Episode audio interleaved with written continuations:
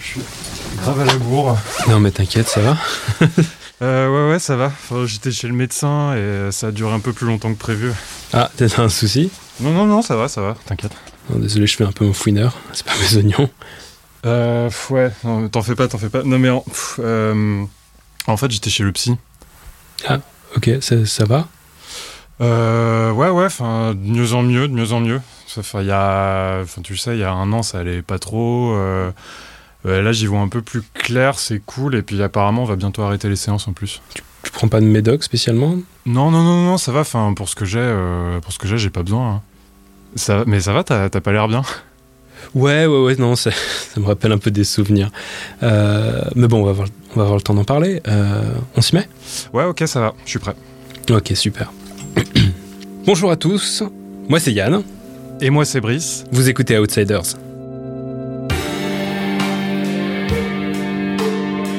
Avant, j'étais dépressive. C'est pas l'hôpital qui rend tout ça rend dingue. Les bêtes Après, j'ai eu une maladie, je peux même pas vous dire le nom tellement c'est compliqué. et, et banal. Après, j'étais schizophrène. Un hôpital psychiatrique, ça rend banal. Après, j'étais schizophrène affective. La société, elle est, elle est dure. hein. Et maintenant, vous me dites que je suis bipolaire. On est devant des, des agressions multiples. Excusez-moi, mais moi, j'ai du mal à vous suivre. Bonjour tout le monde, merci de nous avoir rejoints pour ce nouvel épisode d'Outsiders. On est un, podcast qui parle de marginaux et de marginalité. Le dernier épisode date d'il y a un an et demi. On espère que vous nous pardonnerez notre manque de régularité. Il nous a fallu un peu de temps pour trouver des solutions pour produire la fin de cette série documentaire dans de bonnes conditions. La folie, sous ses formes si déconcertantes et diverses, est vraiment la plus démocratique des maladies. Aujourd'hui, on va parler troubles psy. Quand on a réfléchi au thème qu'on allait aborder dans Outsiders, c'est l'un des premiers qui nous est venu. Parce que une chose qui ressort quand on réfléchit aux marges de la société, c'est qu'au premier abord, on pense plus à des lieux qu'à des personnes. Il y avait la rue, la prison, la cabane dans les bois. Et l'asile de fous. Ok, d'accord. Et Vlan, il m'envoie à l'hôpital psychiatrique. Dans l'imaginaire collectif, c'est quelque chose de très puissant, l'asile de fous. Ça évoque tout de suite plein d'images, des sons, des ambiances à la limite du film d'horreur. Les troubles psychiques, psychiatriques, ça fait flipper. C'est un sujet qu'on préfère pas trop aborder. Et, et finalement, on ne sait pas vraiment ce qui se passe derrière les murs d'un d'un asile, d'un hôpital psychiatrique. Ça crée une forme de curiosité, ça, ça donne lieu à plein de fantasmes aussi. Et puis, et puis surtout, ça arrange un peu tout le monde. Quand, quand on met des gens à l'écart, c'est bien qu'on veut pas les voir, quoi. Pourtant, l'asile, c'est un endroit qui est censé réhabiliter les gens qu'on y envoie. On te met dans un hôpital psychiatrique, on te protège, on te soigne, et puis une fois que tu vas mieux, tu ressors. Je te sens pas convaincu. Non, non, pas vraiment, parce que déjà l'asile, en fait, ça n'existe pas. C'est un terme quasi moyenâgeux qu'on utilisait il y a très longtemps. Aujourd'hui, on parle d'hôpitaux psychiatriques ou d'institutions, et c'est fait pour soigner les gens. Mais bon, tout ça, ça me fait penser à la prison, en fait, parce que ça prétend réhabiliter, mais tu peux pas nier qu'il y a aussi de la contrainte, de l'isolement. Je suis métro Ourcq à Paris, je me rends au Clubhouse, qui est une association, un lieu dont les membres sont atteints de troubles psy. Le mieux, c'est peut-être d'aller en parler au premier concerné. Bonjour, je suis Yann. L'association s'appelle le Clubhouse. Bonjour, bonjour, bonjour. C'est dans un Merci petit immeuble de trois étages dans le nord de Paris. Ils ont un fonctionnement un peu en, en mode autogestion. Tu sais, les, les membres prennent vraiment part à la vie de l'asso. Ah, bah. La communauté fonctionne grâce à l'entraide et à la participation active de ses membres. T'as pas d'un côté les, les salariés de l'association et, et de l'autre les bénéficiaires. Le, le but, c'est d'offrir un lieu de socialisation à des gens que la maladie a tendance à, à isoler énormément. Concrètement, ça se passe comment? À tous les matins, il y a une sorte de grand AG. Euh, les membres qui sont là se prennent un café en arrivant et puis ils organisent le, le programme de la journée. Le staff de l'association euh, chapeaute le truc, hein, mais c'est les membres qui gèrent. On va faire un petit tour de table pour exprimer les besoins de chacun et l'objectif de la journée. À, à midi, ils mangent ensemble et, et en fait, rien que ça, ça occupe vachement de monde en- entre ceux qui cuisinent, ceux qui mettent la table, ceux qui débarrassent, ceux qui font la vaisselle. Et en plus de ça, il y a, il y a tout un tas d'ateliers toute la journée, des, des trucs de retour à l'emploi. Bonjour Fatia, moi je sais pas ce que j'ai en ce moment, j'ai du mal à sortir de chez moi. Ils sont vraiment bien occupés, quoi. Et, euh, euh, et moi, je venais voir quelqu'un en particulier, euh, Tali. Là, on passe par la salle de repos. Une grande femme noire, euh, élégamment habillée. Encore un étage. Encore un étage. On est allé se mettre au, au calme, sous les combles. Et voilà. C'est trop cool ici. C'est cool là. Ah, pour travailler, c'est impeccable. Ah, c'est nickel. Alors, mon surnom, c'est Tali, T-H-A-L-Y. J'ai 49 ans. Ouais. Et j'ai une fille de 23 ans. Est-ce que vous pouvez me faire une petite biographie s'il vous plaît? Une petite biographie. Alors, euh, je suis née euh, à Pointe-à-Pitre, en Guadeloupe. Des histoires de parents euh, divorcés avec une mère qui part à Paris pour travailler ont fait que, à l'âge de 6 ans, je me retrouve à Paris, dans le 18e arrondissement, dans une cité euh, tranquille. Elle rencontre un homme à 18 ans. Euh, elle reste 10 ans avec cet homme. Euh, elle a un enfant avec lui. Elle fait des études en parallèle. Elle est, euh, elle est ingénieure urbaniste, bac plus 5. Elle a du travail. Quand elle se sépare du père de sa fille, elle reste habiter pas très loin pour qu'ils puissent se voir les week-ends. Oui, une vie de mère célibataire euh, parisienne, quoi. Ouais, voilà. En 1999, sa maman meurt. euh, et finalement, elle a plus rien qui la rattache vraiment à Paris. Donc elle retourne en Guadeloupe. Euh, elle retourne auprès de sa famille. Elle retrouve très vite du travail. Mais elle tombe malade. Il lui arrive quoi? Ben, ça commence par de la toux.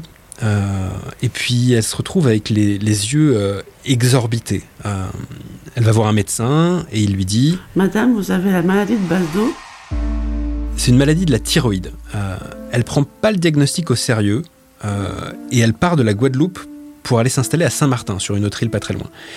Et au bout de quelques semaines, elle doit à nouveau rentrer en Guadeloupe pour se faire soigner à l'hôpital de Pointe-à-Pitre parce que bah, ça va pas. Elle se fait soigner et elle retourne à Saint-Martin. Elle cumule les allers-retours. Là, on est en 2002 et on va commencer à entrer dans le dur. Un jour, je me lève et je vois plus rien de l'œil gauche.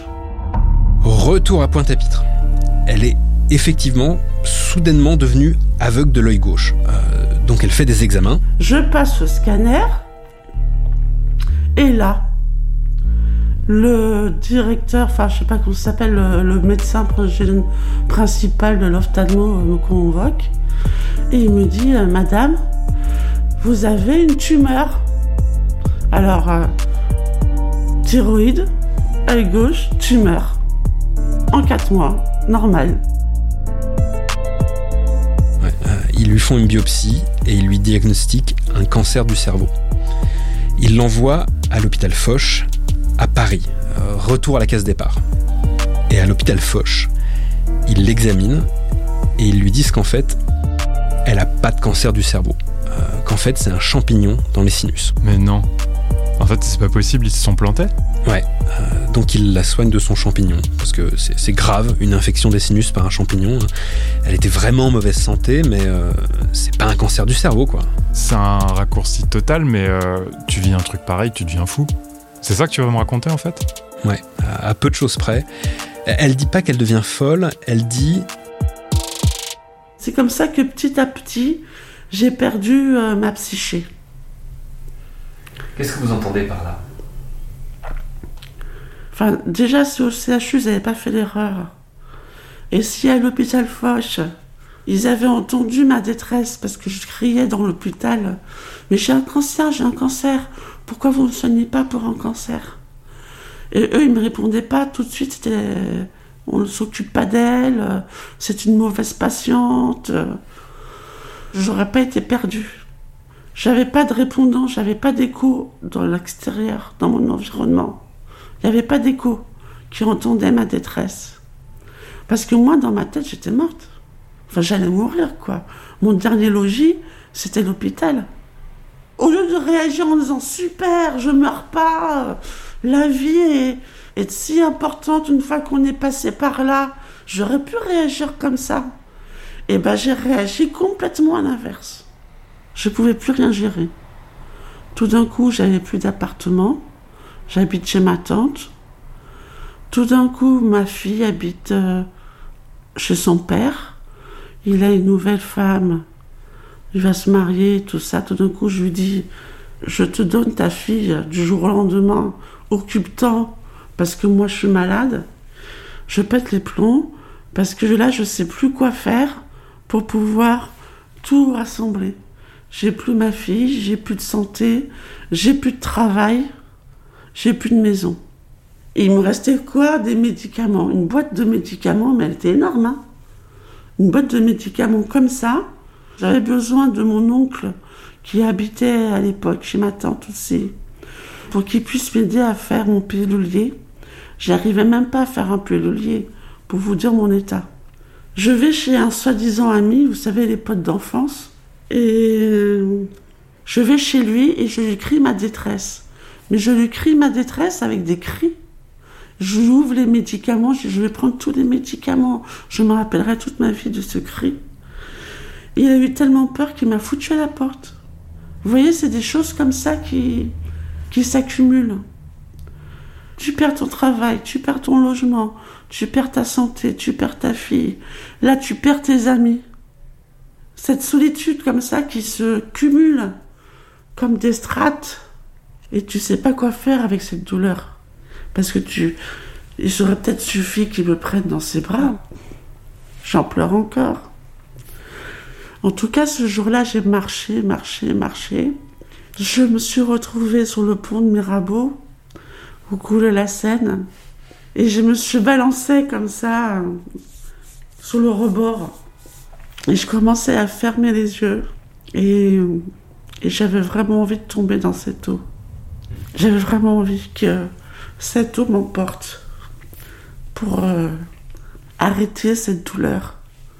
J'ai dû certainement avoir euh, un passant qui a dû avoir peur de moi, euh, me voyant en, balance sur le rebord du pont Mirabeau, qui a dû appeler les pompiers ou la police, je sais pas. Vous pensez qu'il a eu peur de vous ou qu'il a eu peur pour vous? Moi, je pense qu'il a eu peur de moi. Euh, c'est pas normal de voir quelqu'un qui se balance sur un pont. Il n'avait pas peur pour moi. S'il avait peur pour moi, il m'aurait sorti. Il m'aurait retiré du pont. Il m'aurait mis par terre ou se serait occupé de moi. Il a appelé les pompiers et la police, donc il a eu peur de moi. Et euh, là, ça a été euh, l'hospitalisation sans consentement avec toute la violence que ça vaut. Est-ce que vous voulez vraiment vous suicider? Bah, coup de gars. je rigole aujourd'hui, mais c'est comme ça qu'il me dit Ah ouais, c'est ça que vous voulez? Ok, d'accord. Et Vlan, il m'envoie à l'hôpital psychiatrique. Et là, c'est la première fois que je voyais ça. Qu'est-ce que j'ai eu peur? Peur de la déshumanisation. C'est une prison. J'étais en prison.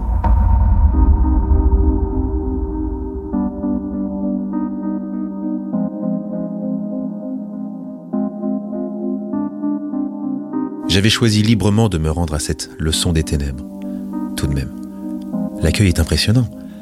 Avec une exquise politesse, on m'a dépouillé de mes clés de voiture, permis de conduire, papier d'identité, de tous mes médicaments jusqu'aux pastilles pour la toux. Tout juste si on m'a laissé ma ceinture et mes lacets de souliers. À l'exception des drogués et des démons violents qui ne sont pas admis, on trouve vraiment de tout ici. Suicidaires aux poignets marbrés de cicatrices blanches, mythomanes dépressifs, amnésiques, paranoïaques certains d'avoir atterri ici à la suite d'une conspiration familiale qui n'existe que dans leur tête, alcooliques qui viennent se mettre au sec, ou jeunes filles anorexiques qui remplissent leur slip de limailles de plomb pour être plus lourdes à la pesée quotidienne. Et nous tous, sauf les autistes, nous parlons, parlons, parlons comme si les mots ne nous coûtaient plus rien, comme si le vocabulaire nous faisait crédit tout le temps que nous passons ici. Bref, pas de quoi s'ennuyer.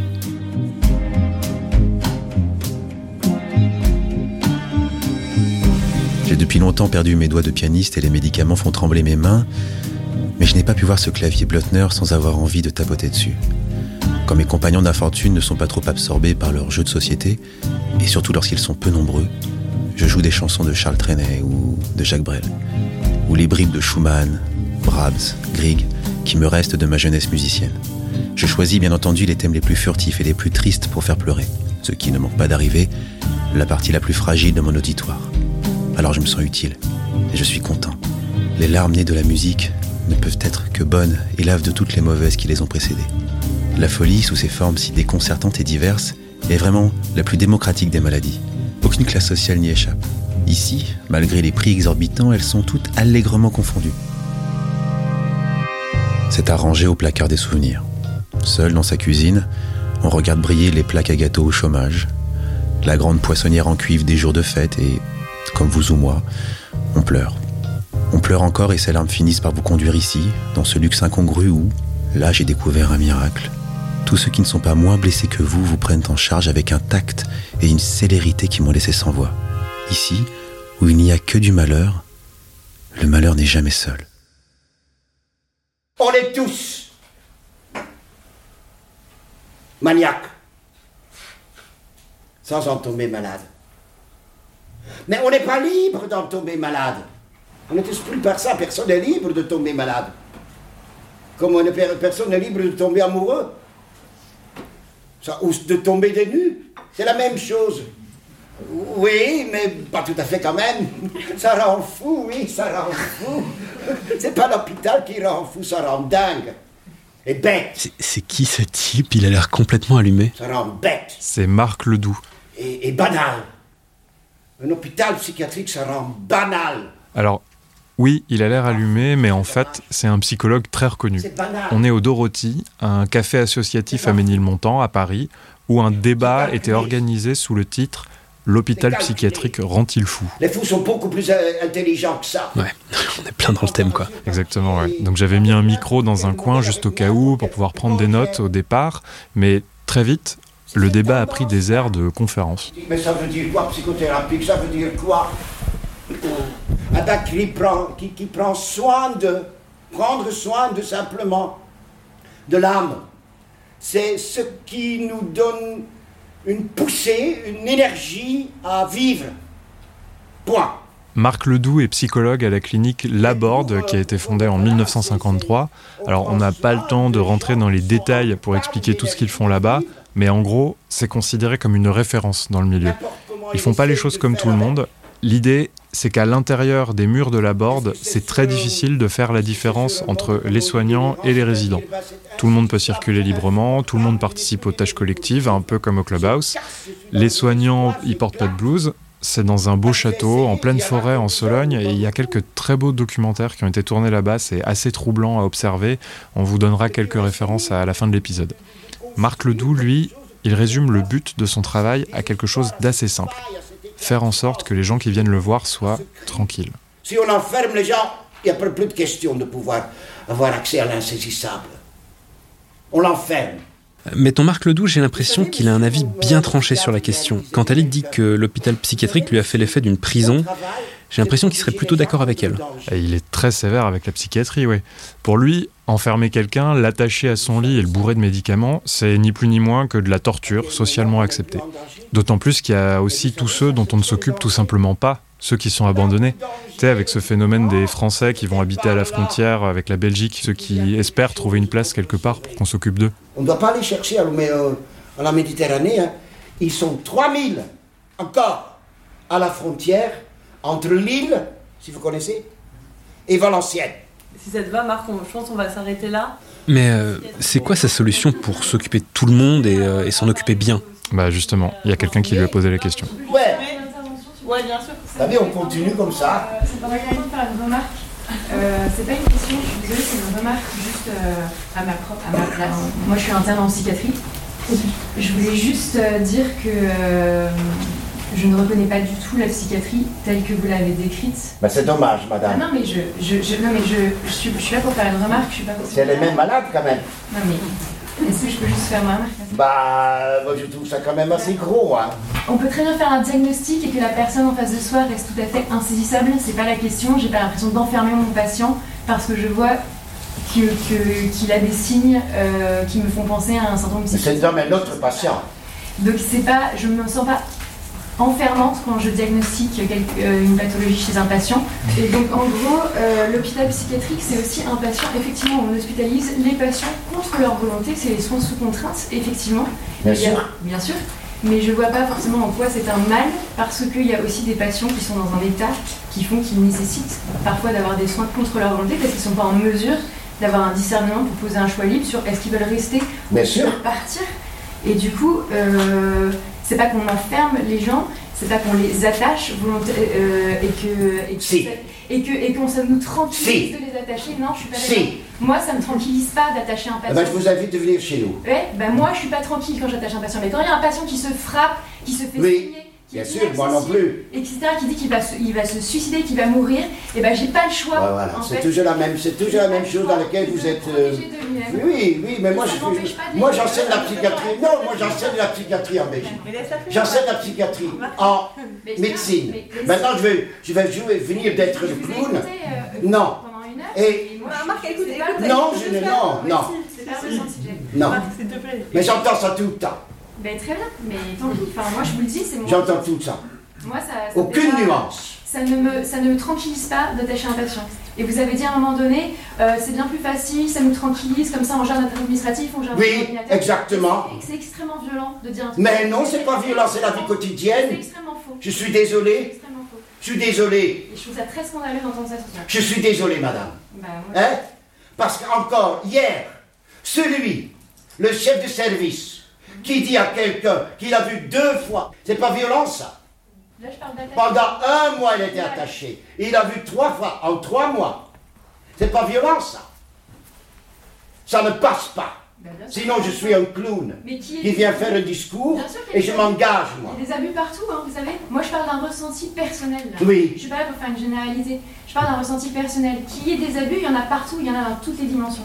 Mais on va pas dire parce qu'il y en a un qui a attaché son patient pendant un mois et qu'il l'a vu deux fois en un mois que du coup c'est une généralité et qu'on peut Ben, c'est souvent. hein. Non, je ne généralise pas. Je ne généralise pas.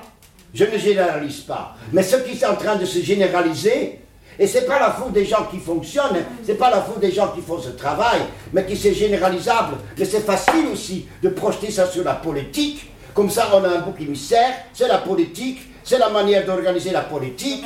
Ben, les gens qui sont chefs de service dans un hôpital public, ben voilà, chefs de service ou d'autres, c'est trop difficile pour travailler, je vais m'installer en privé et je viens deux, trois fois par semaine. Non, moi je dis non. Faites autre chose. C'est une position éthique. Elle est très simple pour moi. On se bat pour ne pas enfermer les gens. Et c'est un, travail 24 heures sur 24. Évidemment qu'on se bat, mais moi aussi je me bats pour pas les enfermer, sauf que quand on n'a pas le choix, on n'a pas le choix. Vous, vous travaillez dans une, psychiat- dans une clinique où les patients, de fait, ils sont en hospitalisation libre. Donc c'est-à-dire Oui. que vous avez dit très, très justement, je ne sais plus qui qui posait la question, c'est les hôpitaux, de fait, qui, effectivement, de temps en temps, vous adressent les patients. Mais c'est une fois qu'ils vont mieux, monsieur, parce qu'en en fait, Non. ils vont pas bien, ils sont hospitalisés sous contrainte parfois. Oui, En fait. mais bien vous sûr. ne pouvez pas accueillir chez vous des patients qui sont suffisamment trop graves pour... euh, Ben, venez les voir. Venez voir. Non, mais c'est-à-dire qu'ils tiennent dans une institution en soins libres. Et Non, il y en a non. qui ne tiennent pas. Vous allez voir, vous- vous- vous- la plupart des gens qui viennent, ils sont bien surpris par la gravité et par la confusion et l'agitation qui est là. Ce qui me gêne beaucoup plus, en fait, c'est la manière dont on a eu de- pendant une heure à en fait casser, plus ou moins volontairement, l'hôpital psychiatrique et la psychiatrie aujourd'hui telle qu'elle est enseignée, et les psychiatres et les hôpitaux. Et moi, je trouve ça. Oui, oui, mais je ne casse pas les personnes, mais je casse tout ce fonctionnement. Oui, absolument. De, de- de- de la première à la dernière. Je casse le système. Absolument. Mais pas les gens. Bien sûr que les gens. Oui, ce, ce fonctionnement n'est pas injuste de tout en tout. Ah ben, tant pis. Je casse. Il est très catégorique, le doux, et euh, je suis pas sûr qu'il soit toujours de bonne foi. On peut pas juste dire que toute la psychiatrie est achetée. Bien sûr qu'il y a des pratiques violentes, enfin, attacher quelqu'un, bien sûr que c'est violent, mais euh, quand l'interne euh, a dit on attache pour protéger, je vois pas pourquoi je la croirais pas. Ouais, dans la prise en charge des troubles psy, il n'y a pas d'évidence, et cette séquence le résume assez bien. Et puis, j'ai l'impression que ce qui ressort aussi, c'est surtout une histoire de moyens. Si tu mets 10 médecins qui s'occupent de quelqu'un 24 heures sur 24, peut-être qu'effectivement, il n'y aura pas besoin de l'attacher. C'est juste des moyens qu'on choisit de ne pas attribuer, en fait. Et effectivement, que parfois, les internes en psychiatrie, ils n'ont pas d'autre choix. Mais s'ils étaient plus nombreux, peut-être qu'ils pourraient faire autrement.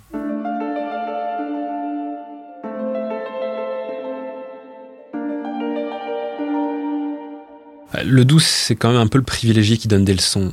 Après, après son constat, il est très juste. Et c'est intéressant de réfléchir aux, aux solutions qu'il évoque. Tali, quand, quand j'ai discuté avec elle sur l'hôpital, elle était quand même effectivement très désabusée. Mais euh, attends, tu m'as pas dit c'est quoi sa maladie? Ah, bonne question. Euh, elle, elle- elle se la pose aussi en fait. Euh, le dernier psy qu'elle a vu, là récemment, il lui a dit Vous êtes bipolaire. Et moi, je le regarde, je lui dis, vous savez, ça fait 20 ans que je suis en psychiatrie maintenant. Et avant, j'étais dépressive. Après, j'ai eu une maladie, je peux même pas vous dire le nom tellement c'est compliqué. Après, j'étais schizophrène. Après, j'étais schizophrène affective. Et maintenant, vous me dites que je suis bipolaire.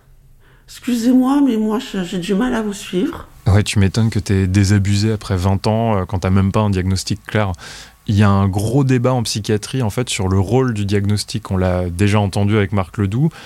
Il y a ceux qui pensent que c'est nécessaire pour le patient, pour savoir ce qui lui arrive et qu'il puisse avancer à partir de ça. C'est un peu ce que dit euh, Tali en fait. Ouais, et puis t'as as ceux qui pensent au contraire que le diagnostic, ça enferme, qui a un côté sentence irréversible, qui devient une identité, qui te colle à la peau toute ta vie et empêche toute possibilité d'évolution. Mais c'est toujours pas aujourd'hui qu'on va régler ça. non, clairement pas. Et Tali, euh, Tali, elle arrive à se reconstruire malgré ça pendant ce temps? Alors, euh, elle a repris des études à un moment aux arts et métiers, en, en, développement de la politique de la ville, et elle a retrouvé un travail d'ingénieur urbaniste. Stylé. Ouais. Sauf que bon, à cette époque-là, quand elle sort du taf, bah, parfois elle va dormir dans un logement d'urgence, parfois elle va dormir chez des amis. D'accord, euh, elle est sans abri en fait. Ouais. Euh, et puis son boulot, elle finit par le perdre au bout de 5 ans. Même si, bon, entre-temps, elle a résolu le problème du logement. Elle a un garant qui lui a permis de trouver un studio qu'elle loue. Euh, Aujourd'hui, elle bosse comme hôtesse d'accueil via un contrat aidé. Euh, ça paye pas dingue et puis c'est pas hyper enrichissant, surtout comparé à, à, son métier de base.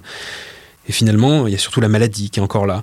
Elle a fait 17 séjours en hôpital psychiatrique. Euh, le dernier, il y a seulement quelques mois. 22 jours en hospitalisation, au bout de 20 ans, je trouve que c'est beaucoup. Hospitalisation sans mon consentement. Et moi, je trouve que c'est beaucoup. Au bout de 20 ans, je pense qu'il pourrait me soigner. Et là, le problème, c'est que maintenant, ma fille, elle a 23 ans. Autant avant, c'est moi qui m'occupais d'elle. Autant aujourd'hui, quand tu es en hospitalisation sous demande de tiers, c'est ma fille qui signe mes tiers. Donc maintenant, à 23 ans, elle a déjà la charge de sa fille, de sa mère. Oui, j'ai vu le lapsus. C'est elle qui signe mes déch les décharges d'hospitalisation. Et ça, j'aime pas. C'est comment vos rapports avec votre fille aujourd'hui? Oh, Magnifique. Elle est incroyable, elle est très compréhensive, on a des secrets ensemble, on, se voit régulièrement. Et je crois que c'est qu'avec elle, lorsque je parle, elle me croit. Une fois que les gens savent que tu es malade, c'est fini. Pas tous, hein, bien sûr, il y a des gens qui sont bienveillants mais euh, ils abandonnent quoi. Quand ils voient que tu, pètes les plombs, ils abandonnent. Alors qu'il ne faut, faut, pas abandonner les gens. Est-ce que vous pouvez me parler du Clubhouse euh, et de cette façon qu'ils ont peut-être de ne pas abandonner les gens et de et d'essayer de retisser des choses Comment comment ça se passe? Comment vous avez fait le choix de venir ici déjà? Et c'était quand? J'ai connu le Clubhouse euh, lors d'un coaching en 2015 quand j'étais cadre. À l'époque, il y avait un an d'attente et j'ai attendu un an avant d'arriver ici. Et c'est un peu euh, l'espace de la, de la seconde chance. Voilà, il ne nous laisse pas tomber. Quoi qu'il se passe, euh, il ne nous laisse pas tomber, c'est très important. Ce qui est bien avec le Clubhouse, c'est que ça nous donne des points de repère aussi pour, pour la maison. Il y a des choses que je sais pas faire, que je sais plus faire. J'essaie de les faire ici. Du genre quoi? De faire le grand ménage. J'ai du mal à le faire. L'un des problèmes de la, de la psyché, c'est ça aussi. Hein. Seul de ne pas se laver, euh, euh, nettoyer moyen, euh, on a du mal. Et le fait de le faire ici, ça nous entraîne à apprendre des nouvelles techniques pour le refaire à la maison. Parce que sinon, c'est pas simple. Non, c'est pas simple. C'est pas simple du tout. Même pour la cuisine, hein, comme ça, ça mange, mais c'est pas simple du tout. Surtout, par exemple, vu mon parcours, j'étais 4 ans en centre d'hébergement d'urgence, c'est-à-dire qu'on mange en collectif. Donc, du jour au lendemain, vous êtes dehors. Comment vous faites pour manger? Donc, il faut réapprendre à faire à manger. Après, il a fallu que je réapprenne à faire des courses. C'est inimaginable. Ouais. C'est inimaginable. Et on s'en rend pas compte, mais c'est des petites choses. Tout est une galère. Tout est une galère. Qu'est-ce qu'on pourrait vous souhaiter pour la suite? Que je quitte Paris, que j'aille en Guadeloupe, que j'ai une petite maison, que j'ai un petit jardin. Et que personne m'emmerde. Pourquoi m'enfermerais-je dans cette image de moi qu'il voudrait pétrifier? Pitié, je dis pitié. J'étouffe dans le ghetto de l'exotisme. Non, je ne suis pas cette idole d'ébène, humant l'encens profane qu'on brûle dans les musées de l'exotisme. Je ne suis pas ce cannibale de foire, roulant des prunelles d'ivoire pour le frisson des gosses. Si je pousse le cri qui me brûle la gorge, c'est que mon ventre bout de la faim de mes frères. Et si parfois je hurle ma souffrance, c'est que j'ai l'orteil pris sous la botte des autres. Le rossignol chante sur plusieurs notes. Fini mes complaintes monocordes. Je ne suis pas l'acteur tout barbouillé de suie qui sanglote sa peine, bras levés vers le ciel sous l'œil des caméras. Je ne suis pas non plus statue figée du révolté ou de la damnation. Je suis bête vivante, bête de proie, toujours prête à bondir, à bondir sur la vie qui se moque des morts, à bondir sur la joie qui n'a pas de passeport à bondir sur l'amour qui passe devant ma porte. Je dirais Beethoven, sourd au milieu des tumultes, car c'est pour moi, pour moi qui peut mieux le comprendre qu'il déchaîne ses orages. Je chanterai Rimbaud, qui voulut se faire nègre pour mieux parler aux hommes le langage des genèses. Et je louerai Matisse et Braque et Picasso d'avoir su retrouver sous la rigidité des formes élémentales le vieux secret des rythmes qui font chanter la vie. Oui, j'exalterai l'homme, tous les hommes. J'irai à eux le cœur plein de chansons, les mains lourdes d'amitié car ils sont faits à mon image.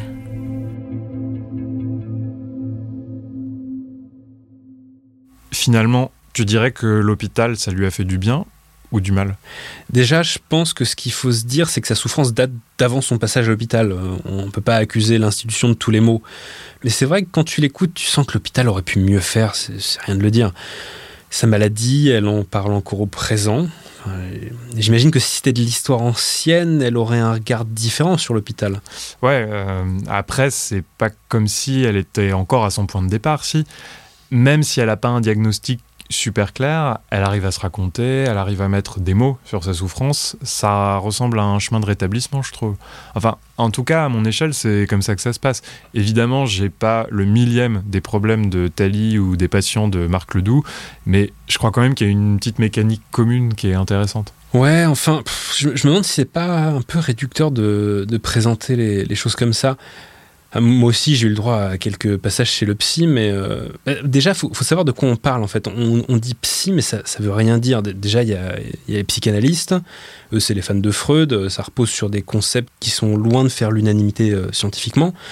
Après, il y a les psychologues qui sont très courants. Moi, c'est un, psychologue que j'ai vu. Ouais, moi aussi. Les psychologues, bah, tu le sais, c'est des thérapeutes pour des gens qui ont, des problèmes, j'ai envie de dire des, problèmes personnels, tu vois. Ouais, enfin, tu dis euh, problème personnel, ça peut être extrêmement douloureux quand même. Ouais, ouais bien sûr, t'as raison, mais euh, non, ce que je veux dire, c'est que c'est des problèmes qui se discutent. Euh, tu vois, c'est euh, la dépression après s'être fait larguer, c'est l'angoisse de pas savoir quoi faire de ta vie. Ouais, c'est ça, ou tout simplement une tristesse profonde que dont t'arrives même pas à identifier l'origine, ou t'as besoin d'aide pour savoir comment la combattre, ou juste vivre avec. Ouais, et dans toutes ces situations-là, tu discutes avec le thérapeute. Mais, pour certains, la, thérapie par la parole, ça suffit pas. Euh, T'as as besoin d'un autre type de psy, d'un psychiatre, euh, c'est-à-dire de quelqu'un qui a fait médecine et euh, qui peut entre autres te prescrire des médicaments. Aujourd'hui, Tali, oui, elle peut parler de son histoire, elle peut mettre le doigt sur ses souffrances, mais euh, ça résout pas le problème en fait. Les besoins sont, différents. Après, ceci dit, j'aime bien ce qu'il dit le doux euh, à un moment là. On est tous fous. On est tous fous, mais on n'en tombe pas tous malades. Ouais, Ouais, ouais. C'est ça. Ce serait idiot de croire qu'il y a d'un côté les gens avec une santé mentale étincelante et de l'autre les fous. Encore une fois, c'est du cas par cas. Sachant que parfois, les problèmes s'ajoutent les uns aux autres. Dans les cas extrêmes, tu t'occupes de personnes qui sont en rupture avec la société. Elles sont pas juste en rupture avec le soin. Elles sont en rupture avec l'habitat, le travail, leur entourage. Ça crée d'ailleurs d'énormes débats chez les professionnels de la psychiatrie. Est-ce qu'il faut s'occuper des symptômes? Ou du cadre de vie de la personne pour qu'ensuite les symptômes s'atténuent avec le temps et avec la vie, tout simplement C'est vrai que pour certaines personnes, tu sens que c'est tout mélangé, quoi. La, la psychiatrie, la prison, la rue, euh, l'usage de drogue. Ouais, et c'est comme si euh, il y avait certaines marginalités qui allaient ensemble ou alors qui se répondent ou, ou même qui s'alimentent entre elles. Ouais, j'ai j'ai vu là, en, en Ile-de-France, par exemple, euh, l'Agence régionale de santé estime qu'il y a un tiers des personnes sans abri qui souffrent de troubles psychiatriques sévères. Troubles psychiatriques sévères, enfin, quoi que ça veut dire précisément. Ouais, et selon la Fondation Abbé Pierre, il y a environ un SDF sur 5 qui dit avoir perdu son logement suite à une hospitalisation ou suite à une incarcération. On en avait déjà un peu parlé dans le deuxième épisode sur la prison. Dans le même rapport, la Fondation Abbé Pierre souligne qu'il y a un quart des sans-abri qui sont des orphelins de l'aide sociale à l'enfance et qui met en avant le problème des sorties sèches. Tu sais, ces moments où euh, les institutions qui sont censées t'aider te lâchent complètement dans la nature du jour au lendemain. À 18 ans, euh, ciao quoi. Ouais, et c'est un peu la même chose euh, pour l'aide sociale à l'enfance, pour l'hôpital, pour la prison. C'est donc bien qu'il y a un, un problème avec le fonctionnement de notre société. Moi, quand je vois ces chiffres, j'arrête pas de me demander comment est-ce qu'on peut faire pour changer notre société, pour qu'on puisse les aider, ou même juste les aider à éviter qu'ils tombent? Ouais, pff, ouais, enfin ça me rappelle un peu le débat qu'on avait eu parfois, le, le fameux euh, est-ce que ça peut arriver à tout le monde? T'as peut-être aussi des gens qui peuvent pas être sauvés tout simplement, des, enfin, des gens qui sont juste broyés parce qu'ils ont eu trop de coups durs, trop de difficultés, trop d'abandon et pour qui on peut plus rien faire quoi. Ouais. Enfin, parfois, t'as aussi des gens qui s'en sortent. Bonjour. Bonjour. Merci. Ça va Ouais, ça va, excusez-moi, j'ai un tout petit peu de retard. pas grave. Ça va Je te présente Stéphane Cognon. Est-ce que je peux déjà vous demander de vous présenter, s'il vous plaît? Alors là, c'est. J'ai 52 ans, je suis marié, j'ai trois enfants, j'ai trois garçons qui ont 4, 7 et 9 ans. J'ai un parcours euh, de vie. euh, Ouais, si on fait chronologiquement, euh, j'ai une enfance heureuse, j'ai une adolescence plus qu'heureuse, vraiment ça se passait très bien, un milieu protégé.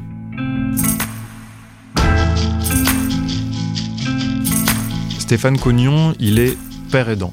Père, père aidant, c'est quoi? Père, euh, père dans le sens de pareil. Un, un père aidant, c'est une personne qui a eu des troubles psychiatriques dans son passé, qui est en rétablissement aujourd'hui et qui utilise son expérience pour aider des personnes elles-mêmes atteintes de troubles. Ok. Donc aujourd'hui, il travaille avec plusieurs hôpitaux parisiens et il anime aussi des groupes de parole en libéral. Euh, À 20 ans, j'ai eu ce qu'on appelle des bouffées délirantes. Et puis, euh, à 20 à 25 ans, donc j'ai été malade, j'ai été interné, euh, hospitalisé, c'est mieux, euh, trois mois. Et tu veux dire qu'aujourd'hui, pour lui c'est fini, il a plus aucun trouble? Bah presque plus non. Il vit totalement normalement, il s'en est sorti. Attends, on se prend un café et je te raconte après? Ok, ça marche.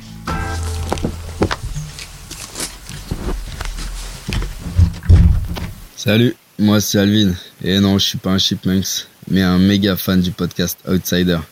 Brice et Yann sont partis faire une petite pause café et je vais prendre le relais une seconde. Outsider, c'est un podcast indépendant. Depuis le premier épisode, il est enregistré de façon artisanale dans une chambre d'amis avec les moyens du bord. Je te fais cette pause café de la mienne, la tête sous la couette avec mon téléphone, t'as qu'à voir. Si vous aimez ce que vous êtes en train d'écouter, vous pouvez parler de ce podcast autour de vous, sur les réseaux sociaux ou dans la vraie vie. Transmettez la bonne parole à vos amis et votre famille. Et si les gens autour de vous ne savent pas ce que c'est qu'un podcast ou comment ça s'écoute, téléchargez-leur une application. C'est facile. Même ma grand-mère les écoute.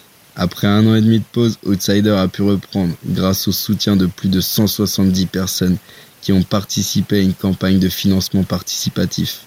L'épisode que vous écoutez, les reportages, les déplacements, les comédiens, les musiciens, la réalisation et j'en passe, tout ça existe parce que des gens ont décidé de faire vivre ce podcast indépendant. Qu'ils en soient tous remerciés. Si vous aussi voulez faire vivre Outsider, abonnez-vous au podcast, suivez-le sur les réseaux sociaux et ajoutez une bonne note avec un bon petit commentaire sur Apple Podcast. Ça permettra à d'autres gens de découvrir cette série documentaire. À bientôt. On se le fait une deuxième fois juste pour. euh, J'ai l'impression qu'il y avait une petite. euh, Ouais, ça marche. Bon, euh, mais alors du coup, son établissement, euh, comment ça s'est passé? Ah, attends, déjà, faut que je te raconte d'où venaient ces troubles au départ. On va pas euh, faire chronologique euh, parce que de toute façon, euh, il n'y a pas vraiment de, choses à en retirer euh, justement de la petite enfance et de la et l'adolescence parce que tout allait bien jusqu'à euh, l'année euh, de ma, terminale où en fait euh, bah, il y a eu plusieurs choses.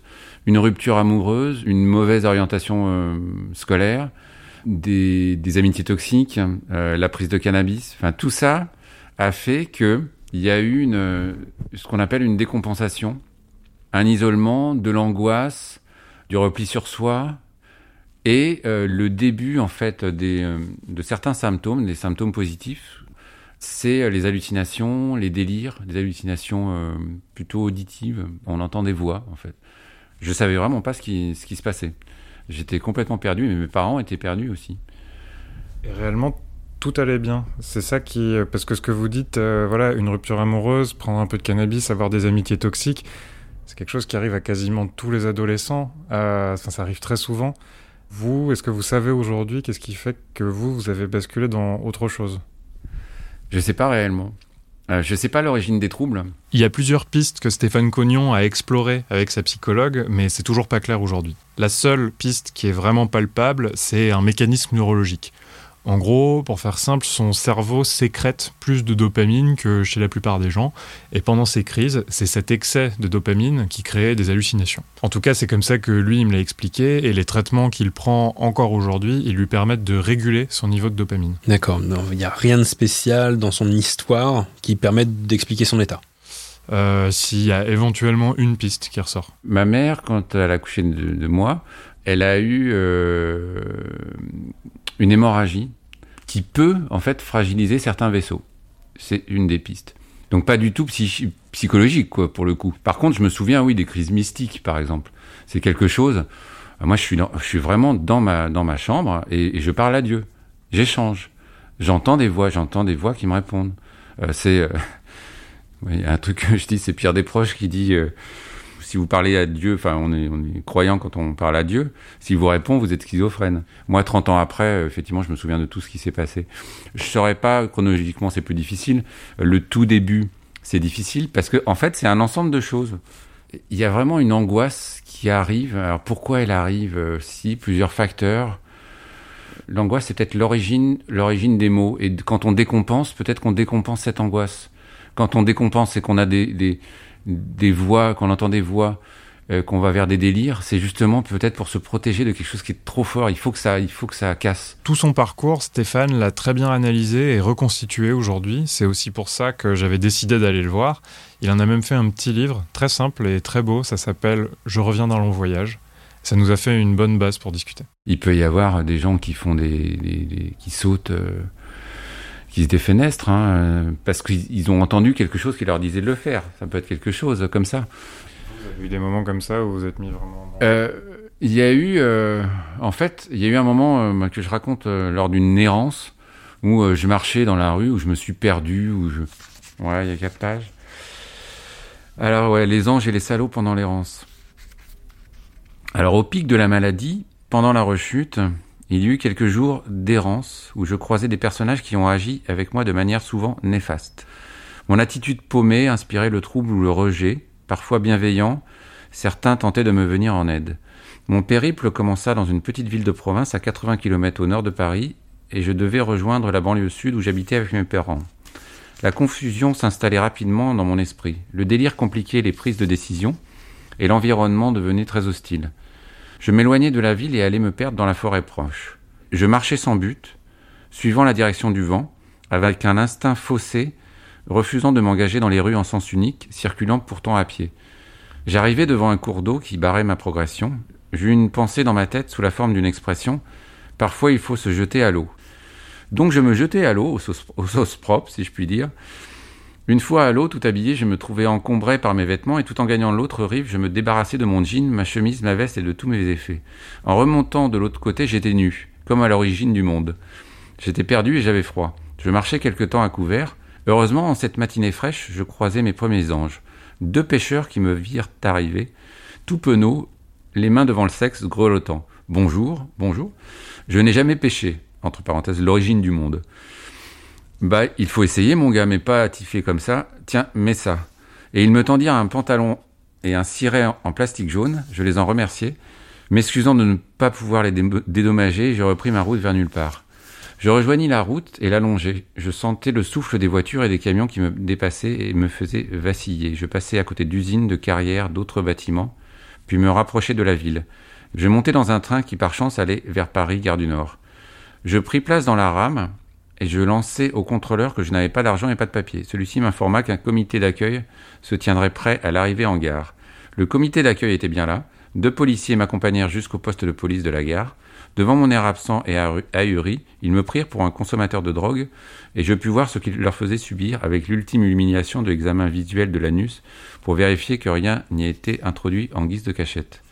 Après cet examen, je me retrouvai dans la rue, devant la gare, et à nouveau déboussolé, en proie au délire. Cependant, j'eus la présence d'esprit de me tourner vers le corps médical et je rentrai dans une pharmacie. Je bredouillais que je n'étais pas bien, que ça m'était déjà arrivé, ces délires, le sentiment de persécution. La pharmacienne me montra un établissement hospitalier proche, puis passa à un autre client. Je sus que ce serait trop obscur pour moi et au-dessus de mes forces, et à peine sorti de la pharmacie, je continuais mon périple. Je me retrouvais à marcher encore et encore, je me repérais un peu, malgré les sollicitations visuelles ou auditives perturbantes et polluantes qui ralentissaient ma progression. Je me décidai à faire du stop. Un nouvel ange me donna un coup de pouce dans mon errance. Je lus plus dans mon accoutrement. Peut-être pensa-t-il que je sortais d'une soirée déguisée et que le cow-boy l'Indien n'était pas loin, moi-même étant du bâtiment. En tout cas, il me déposa à la porte de chez moi, voyant mon trouble, et attendit que quelqu'un m'ouvrît. Mon voyage prit fin. Il y a beaucoup de choses dans ce passage, euh, je trouve. Il y a, on voit le, rapport au corps médical, on voit les, délires, on voit le regard des autres aussi. Euh, qu'est-ce qui vous marque le plus dans, cet épisode, vous? Euh, Bah là, ça faisait longtemps que je n'avais pas relu celui-là. en fait, moi j'avais un ange gardien quoi là-dessus, c'est clair. Enfin plusieurs. Hein. quand je me retire du monde, voilà, c'est un peu ça, c'est se retirer du monde parce que c'est trop envahissant. Toutes les sollicitations sont trop, euh, trop envahissantes. Il y a, il y a les anges et les salauds, quoi, c'est clair. Mais, mais en même temps, euh, moi, je. C'est quoi la différence justement entre les pêcheurs qui sont des anges et le pharmacien et les flics qui sont des salauds? Est-ce que c'est pas, il y en a certains qui vous mettent dans une case et d'autres pas du tout? Enfin, je sais. Pas. Eh ben, c'est ça. Ouais, ouais.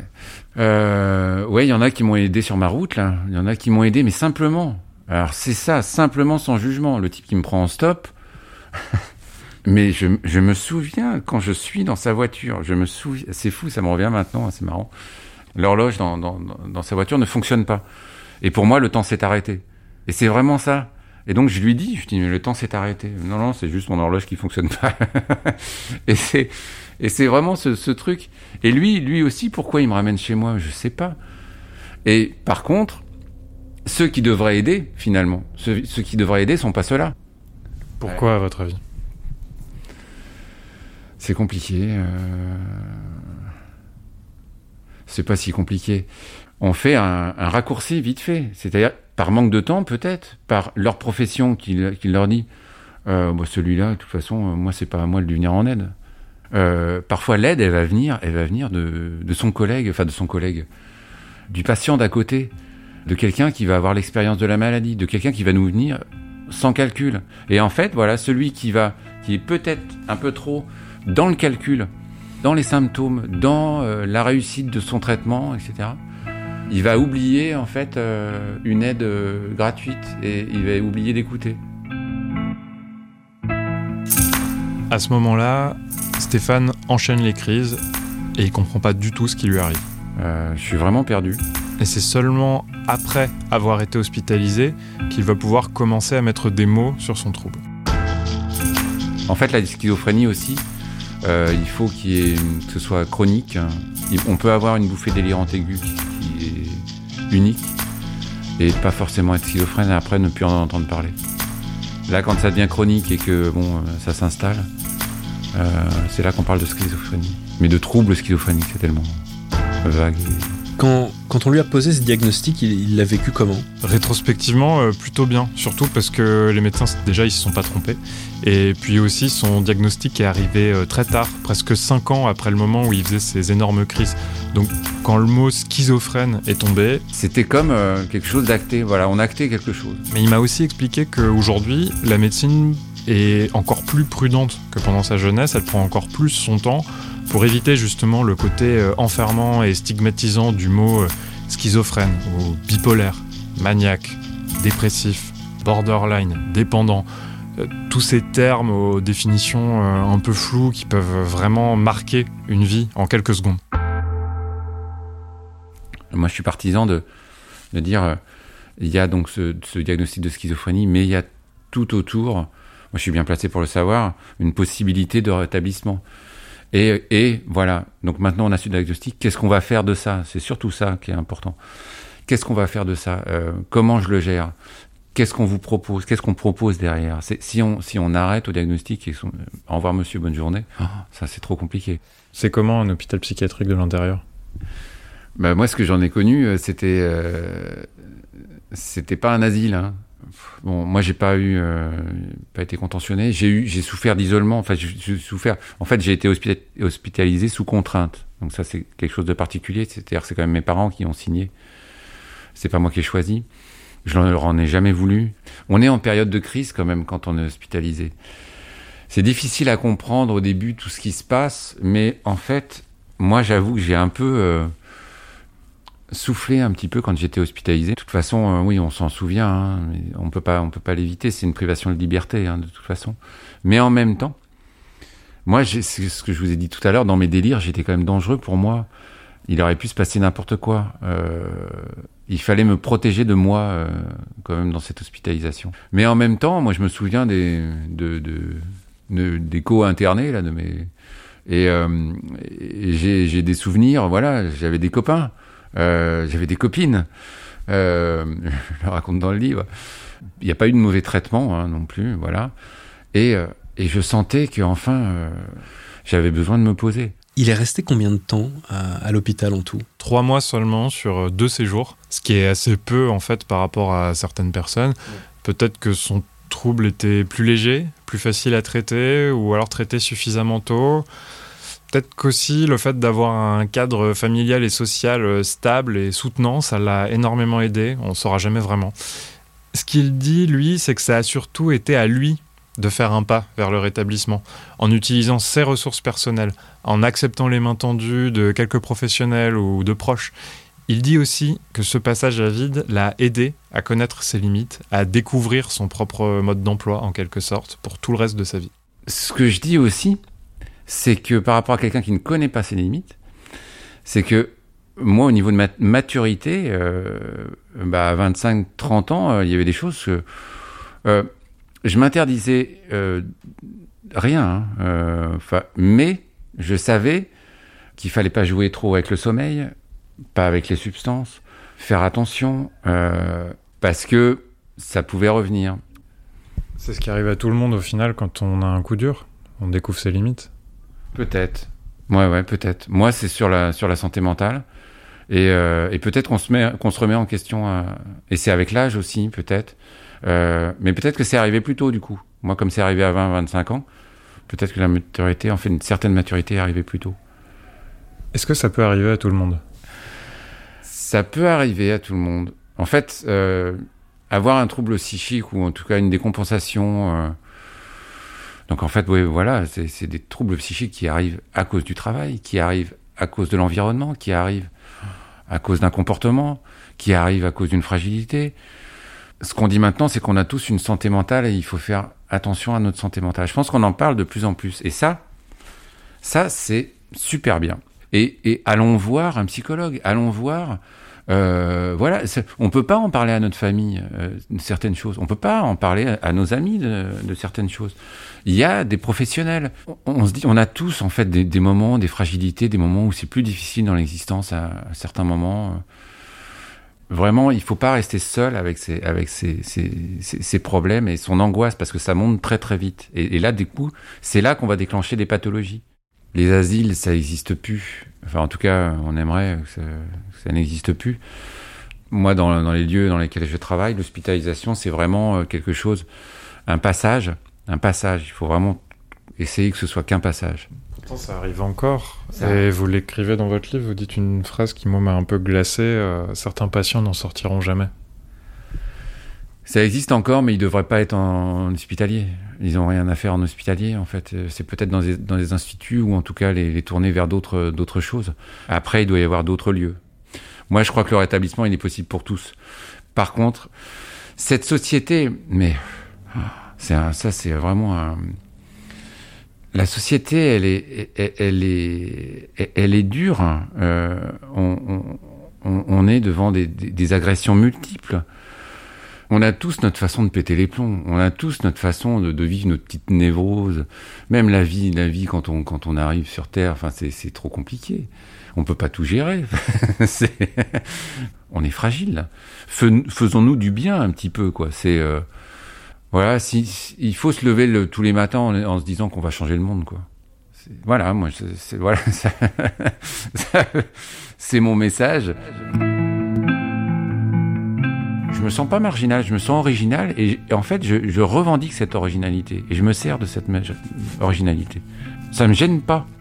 On a tous, euh, de toute façon, euh, des différences, des fragilités, des tout. euh, C'est ça qui fait notre, force. Maintenant, je m'en fous. Ah, je m'en fous complètement. Et euh, en fait, mais, mais, mais par contre, j'explique. Et il y aura de toute façon certaines personnes qui peut-être ne comprendront pas hein, ou ne feront pas l'effort de comprendre. Mais moi, je ferai l'effort d'expliquer. Moi, j'aime bien être dans le système. J'aime bien être original dans le système, proposer une autre possibilité. Je suis rétabli. On guérit, même si on n'aime pas le mot. Euh, Moi, je me sens quand même ouais, pas mal. ouais.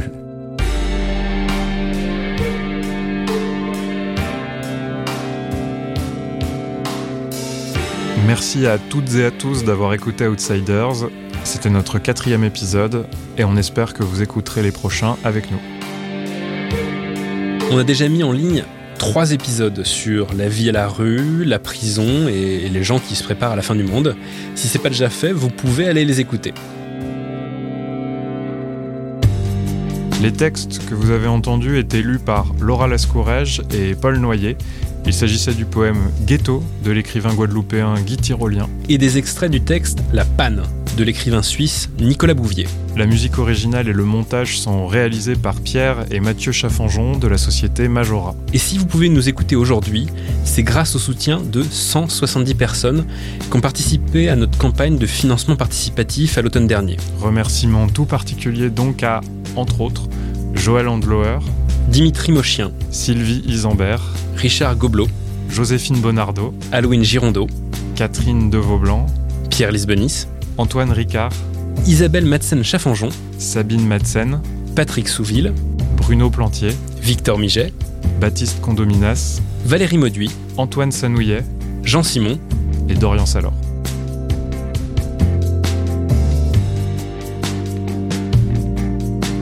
L'un des documentaires tournés à l'Institut Laborde s'appelle La moindre des choses, tourné par Nicolas Philibert. Ça date de 96, mais c'est plus que jamais d'actualité. Vous pouvez le trouver assez facilement en ligne. Regardez-le si ça vous intéresse, c'est très beau et ça vaut vraiment le coup.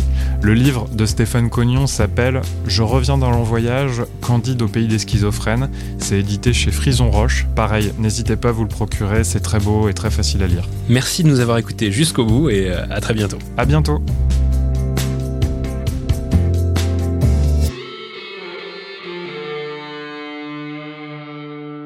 Dans le prochain épisode d'Outsiders. Il me fallait de la cam pour taffer, il me fallait de la cam pour, pour, pour dormir, il me fallait de la cam pour bouffer, il me fallait de la cam pour tout.